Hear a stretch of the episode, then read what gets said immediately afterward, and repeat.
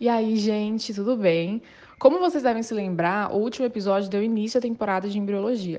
E se você ainda não ouviu, vai lá que o episódio ficou muito legal e comecem a acompanhar essa temporada porque ela também vai ser muito legal e eu espero que vocês gostem.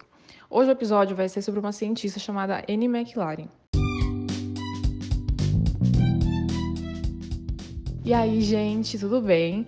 Como vocês devem se lembrar, o último episódio deu início à temporada de embriologia. E se você ainda não ouviu, vai lá que o episódio ficou muito legal e comecem a acompanhar essa temporada porque ela também vai ser muito legal e eu espero que vocês gostem. Hoje o episódio vai ser sobre uma cientista chamada Annie McLaren. A Anne foi uma geneticista que nasceu na Inglaterra. E aí vocês devem estar se perguntando, se ela é uma geneticista, por que, que ela está nessa temporada de embriologia, né? Bom, em alguns pontos específicos, essas duas áreas acabam se aproximando. E por conta disso, o mesmo pesquisador consegue fazer estudos nas duas áreas, que é o caso da N. Então, além da genética, ela também fez grandes avanços para a embriologia.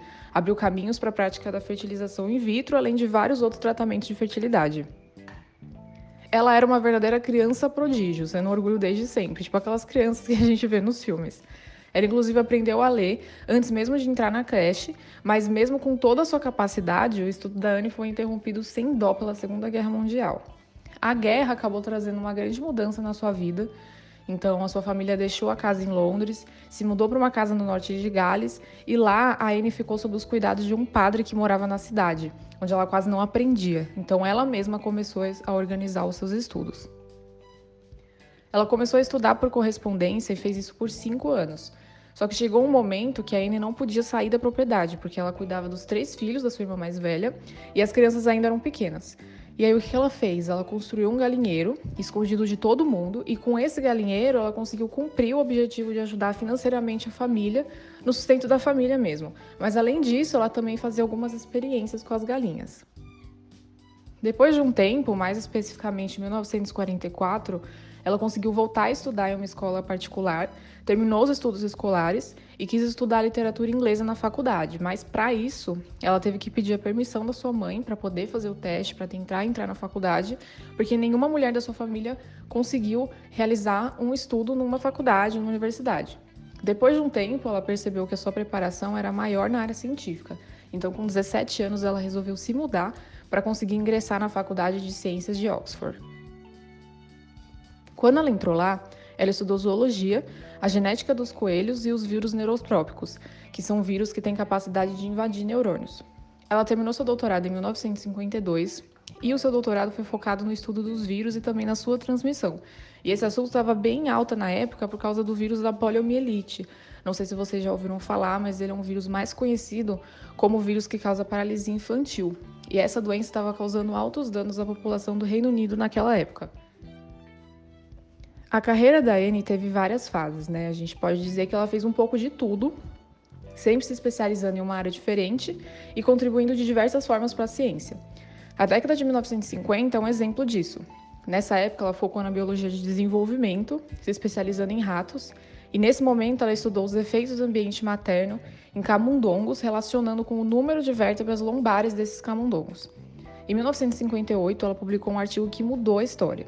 Esse artigo trazia a hipótese que a genética parecida de ratos consanguíneos, né, ou seja, é, ratos que possuem laços sanguíneos, provavelmente causavam um fenótipo uniforme. E o que é um fenótipo?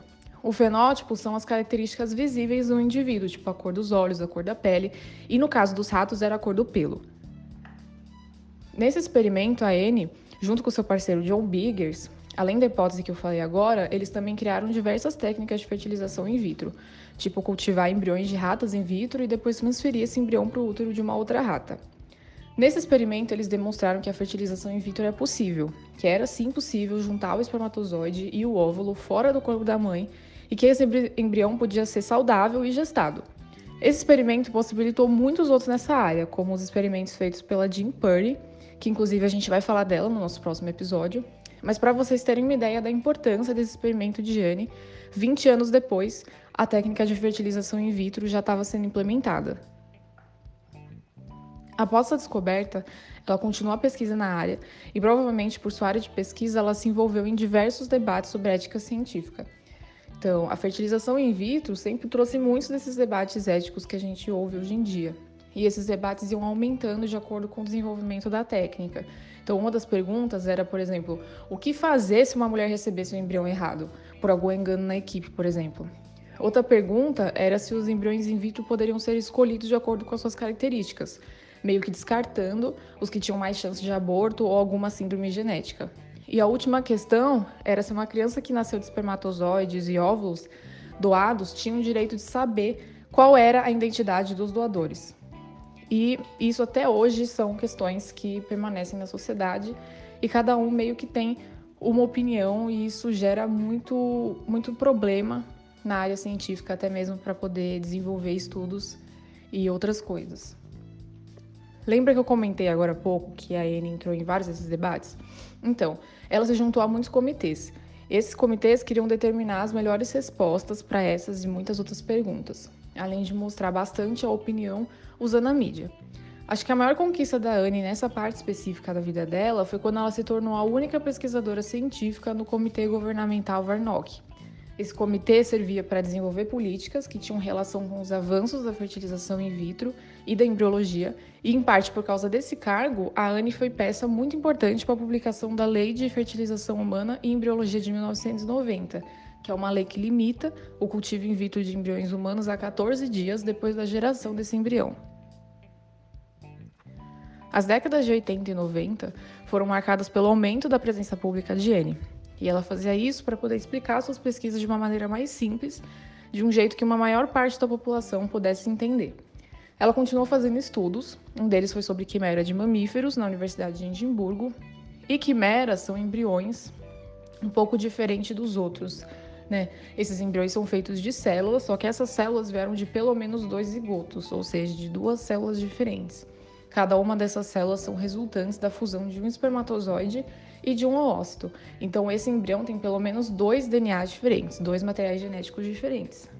Eu entendo que o significado de quimera pode ser um pouco complicado, mas vocês saberem que esse embrião tem pelo menos dois materiais genéticos diferentes já é o suficiente. Uma outra parte do trabalho da Anne ajudou os cientistas a entenderem melhor a importância das células tronco no tratamento de doenças humanas. E vale contar aqui para vocês que em 2004 ela cofundou o Frozen Ark, que é um lugar onde se guarda material genético de animais. E esse lugar é destinado à pesquisa e até alguma aplicação de clonagem. Então, o legado dela nessa área de embriologia, terapias celulares, foi realmente muito grande. Enfim, a Anne atua de uma forma um pouco diferente, né, das mulheres que a gente vê por aqui porque a maioria dos cientistas fazem pesquisas em uma área restrita da ciência, diferente da Anne, que fez contribuições para as áreas mais variadas, principalmente genética, embriologia, questões éticas. E é muito difícil você conseguir contribuir para diversas áreas igual ela fez, porque todas são muito complexas e demandam anos para você conseguir entendê-las a fundo. Então, a gente do podcast, a gente se surpreendeu muito quando a gente ficou sabendo da história da Anne. E eu espero que vocês tenham se surpreendido também. Bom, eu espero que vocês tenham gostado desse episódio. Não se esqueçam de nos seguir no Spotify ou qualquer outra plataforma que vocês estejam nos ouvindo. Nos sigam no Instagram, que é @girlpoweringscience. E claro, quem puder, compartilhem muito para mais pessoas ficarem sabendo do nosso trabalho. Até a próxima!